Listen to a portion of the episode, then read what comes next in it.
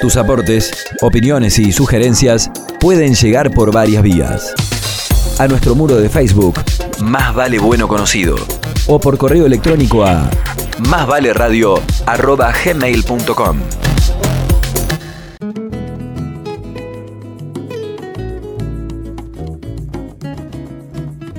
Un grupo de investigadores de la Facultad de Trabajo Social de la UNER ha estado enfocado en el papel de la ideología de la normalidad en la producción de discapacidad. Al recorrer la historia de los usos sociales del término, pudieron aportar a desnaturalizar las concepciones sobre discapacidad, ancladas en lo biológico. Veamos cómo sigue esta charla. ¿Qué es de tu vida? ¿Qué andas haciendo? ¿En qué pensás? ¿En qué pensás? Preguntas sencillas que promueven el diálogo y nos integran a otras realidades. En un mundo vanamente acelerado, hagamos algo que revolucione. Sentémonos a escuchar lo que otro tenga para contar. Mejor, hablemos.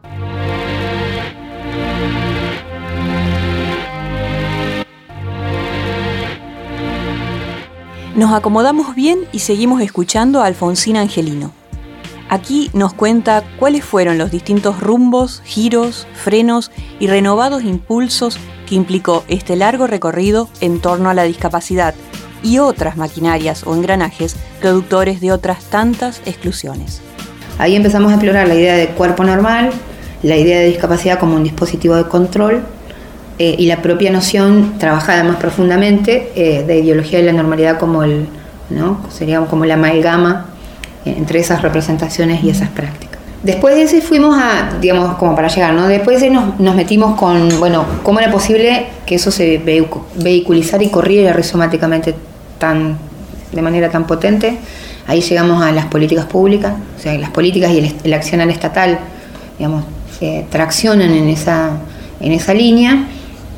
El, segundo, el tercer proyecto en esa perspectiva nos lleva, bueno, ¿qué hacen las asociaciones, las organizaciones este, frente a este, ¿no? a este eh, a este Estado que produce discapacidad y que a partir de las políticas vehiculiza y reproduce esta imagen biomédica de la discapacidad, cuál es el papel de las organizaciones este, en esa tensión entre que sean reconocidos los derechos, que sean provistos de esos derechos, pero a su vez en la misma lógica reproducida, la lógica ¿no? este, biomédica y en ese último proyecto lo que advertimos fue la necesidad de poder hablar en primera persona con las personas con discapacidad.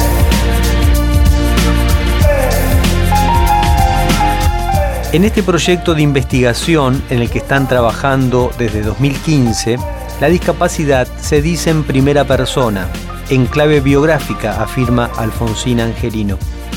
Ella, mejor que nadie, nos explica por qué. Nosotros lo que sostenemos es que no existe discapacidad por fuera del discurso profesional y el discurso estatal que la produce. Es decir, ¿esto qué quiere decir? Que vos no, sos rengo, no sos ciego.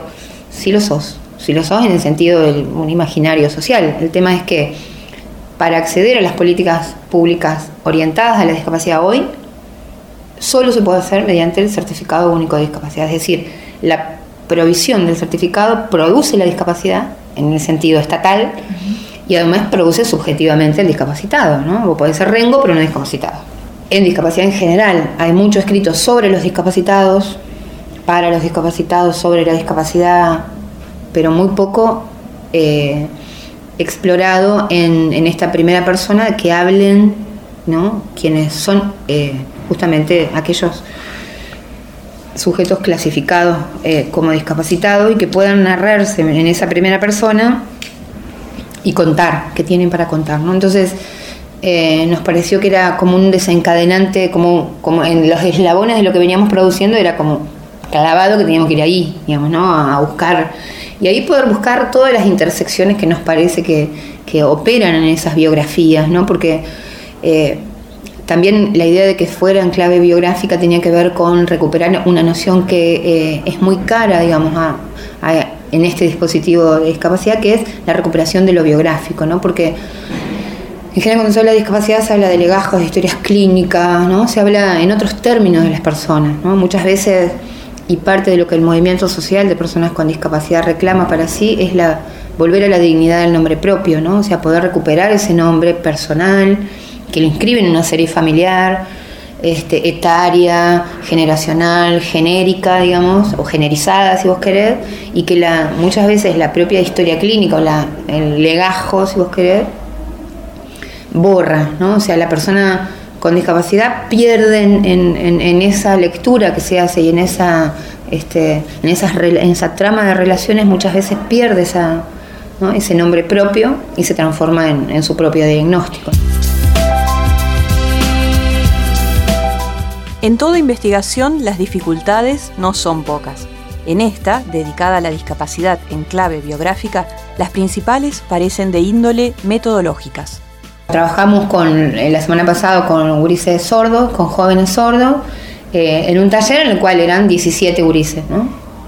Bueno, ¿quiénes son ustedes? ¿Cómo llegaron a la lengua de señas? ¿Qué tienen para contar su propia vida? O sea, preguntas activadoras nada más y que ahí, porque estamos en la primera etapa del trabajo del campo, viendo que también qué cosas van surgiendo de ese propio relato, ¿no? intentando no meter preguntas anticipadamente, sino tener, digamos, nosotros tenemos claro que lo que queremos es acercarnos lo más posible a la trama significativa que ese sujeto construye de sí mismo. ¿no? Y esto en términos de investigación cualitativa tiene que ver con no direccionar ese relato, sino, bueno, poder ofrecer una instancia lo más abierta posible y lo menos invasiva posible para que el otro hable, digamos, ¿no? En otras palabras, el desafío permanente de estos investigadores es no caer en las trampas de la ideología de la normalidad que intentan combatir. Alfonsina Angelino habla de la necesidad de una vigilancia epistemológica que afrontan a diario. Las discusiones teóricas cotidianas son parte vital de esta investigación para no reproducir más borramientos. Estamos súper motivados con el proyecto, la verdad que es un proyecto que nos gusta mucho hacer y nos parece que está bueno este, hacerlo. Eh, las precauciones son de una ética de la investigación que nos, digamos, que nos interpela todo el tiempo en esta clave de cómo, cómo es posible pensar en la recuperación de relatos que potencien, visibilicen, pero que no vuelvan a fragilizar, ¿no? Mm. O sea, todo lo que es el debate de la investigación colaborativa y emancipatoria con colectivos subalternizados. Por eso te digo, nosotros todo el tiempo nos tenemos que vigilar epistemológicamente como, como proyecto, sobre todo porque son campos en los cuales ya a 12 años tenemos cierta acumulación y eso, digamos, también te hace ver, digamos, o te hace también naturalizar algunas cuestiones. El hecho de que algunos estén en los propios espacios de trabajo también genera una suerte de conocimiento previo que puede operar como un obstáculo a la hora de, definir quién puede ser un informante y quién no.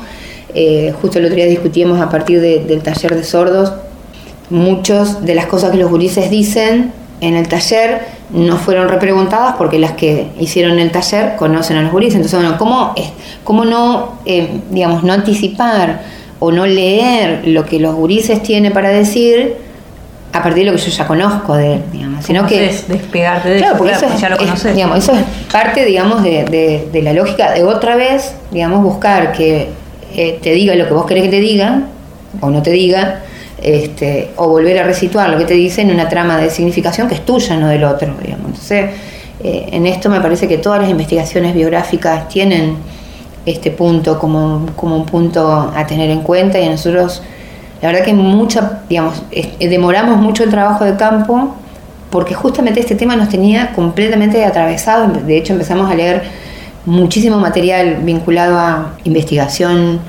eh, emancipatoria y digamos, fuimos al clásico eh, texto de Guayatiri Spivak, puede hablar del subalterno, o sea, nos quedamos como muy metidos en esto para, para, pensar de qué manera esto que nosotros decimos, lograr una investigación biográfica narrativa no intrusiva, bueno, ¿qué era? Ponerle contenido a eso, ¿no? Porque eso puede sonar lindo, pero la ideología de la normalidad, bueno, se cuela, digamos, y también para una normalidad académica en la cual vos sos el investigador, los otros son los informantes, o sea, toda esta propia retórica de la investigación se te cuela y muchas veces este, sin las mejores intenciones, ¿no? Pero, digamos, te encontrás actuando la ideología de la normalidad en investigación. Entonces, eh, la precaución que vamos teniendo, a veces nos damos cuenta, a veces no, este, es justamente discutir esto, ¿no? El simple gesto de escuchar nos vuelve más humanos. Mejor hablemos. Cuando se pierde toda la poesía, cuando la gente solo sobreviva, cuando el cansancio mate la alegría, seremos una máquina de trabajar. Sí, Si globaliza nuestro pensamiento, solo habrá un libro con el mismo cuento. Sin esa magia de la fantasía, la música del mundo no tendrá lugar. Pregunto yo quién va a cantar. ¿Quién va a soñar? ¿Quién va a tocar la melodía del amor? ¿Quién va a cantar? ¿Quién va a? ¿Quién va a pedir para que no calle el cantor? Si cada pueblo tiene un presidente que por lo menos rime con la gente, cuando el reparto sea más coherente, tendremos un planeta con identidad. Cuando el amor sea lo más urgente, no tendrá caso la guerra de Oriente. Cuando el racismo no tenga parientes, me sentiré orgulloso de la humanidad. ¿Quién va a cantar? ¿Quién va a soñar? ¿Quién va a tocar la melodía del amor? ¿Quién va a cantar? ¿Quién va a soñar? ¿Quién va a pedir para que no calle el cantor?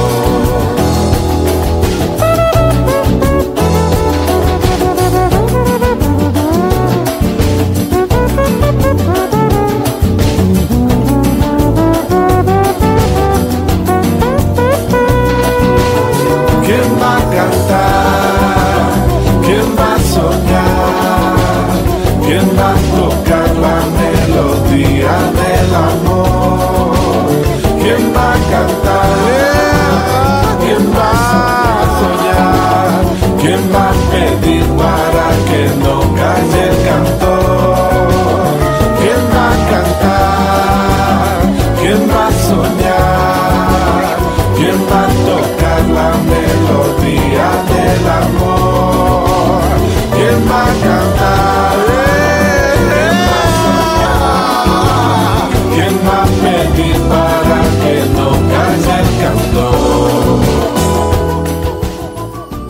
¿Quién va a cantar si dejamos que el mundo se vuelva monocromático?